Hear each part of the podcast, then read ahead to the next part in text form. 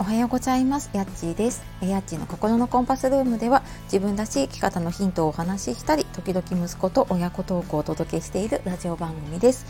え本日も聞いてくださいましてありがとうございます、えー、週の前半ですね。火曜日ですが皆様いかがお過ごしでしょうか？えー、いつもねたくさん聞いてくださっている方、えー、いいねコメントレターくださっている方本当にありがとうございます。で今日はですねえこんなに違うの？男女の価値観の違いっていうお話をしていきたいと思います。でまあ主にちょっとね私がこの前やっていた就活とかエンディングノートの講座で感じた時の話になります。でなんかねこう普通にこう男女で話パートナーとかとね話をしていたりすると「えなんで?」とか「え普通こうじゃないの?」って思うこととかねありませんか？まあ、もちろん私もあってそれがねやっぱり喧嘩の原因だったり、えー、すれ違いとかねイライラの原因になるなっていうふうにねいつも感じています。でこれ解決するにはあの自分のね価値観をまず知る自分がどういう価値観を持っているのかを知るっていうことで、まあ、相手の価値観も認められるようになるっていうことがねその解決につながると思います。でやっぱ価値観って変えられないんですよね。もうやっぱり何て言うのかなすぐに身につくものじゃなくってやっぱりいろんなね経験だったりとか、うん、そういうのが積み重なってできているものなので自分の価値観もそうだけれども、まあ、もちろん相手の価値観もね変えることは難しいんですよね。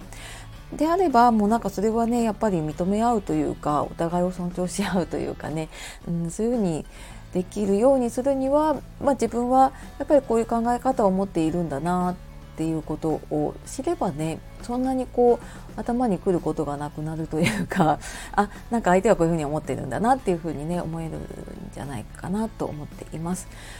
で先週かな、まあ、今までも私就活とかエンディングノートの講座をやっていて、まあ、大体ねエンディングノートを渡すだけだと 皆さん持ち帰ってそのまま積まれていってしまうので後で書いてくださいって言っても、まあ、ほとんど書かれることがないので私はその場でこう皆さんと一緒に書いてでその場であの一緒にいる方とえー、グループワークみたいな感じでねちょっと書いたこととかどんなことを考えたかっていうのを、えー、話すようなねそんな講座をやっています。でそんな中でえなんか男性と女性ってこんなに違うんだって思ったのがあって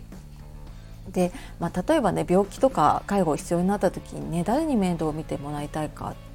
言った時に男性は、まあ、妻が見てくれるだろうって思ってるんですよ。で女性はまあ、あの夫やね子供当てにならないからもう自分で施設を探そうって言っている方が結構多いですね。まあ、これは実際に介護が必要になった時もあのその通りだったりとかします。であとねお墓はどうしたいかって普段なかなか考えないと思うんだけれどもね、まあ、それなりに就活考える年代になっている方とやってみると、まあ、男性はね、まあ、あの今お墓もあるしまあ、なければね妻と一緒に入れるお墓を探そうかなっていうねその代々告げるお墓を探そうっていう方が多いんですけど女性はまあ、多分お墓を残されてもねあの残った家族は迷惑だろうから、まあ、永代供養でもいいし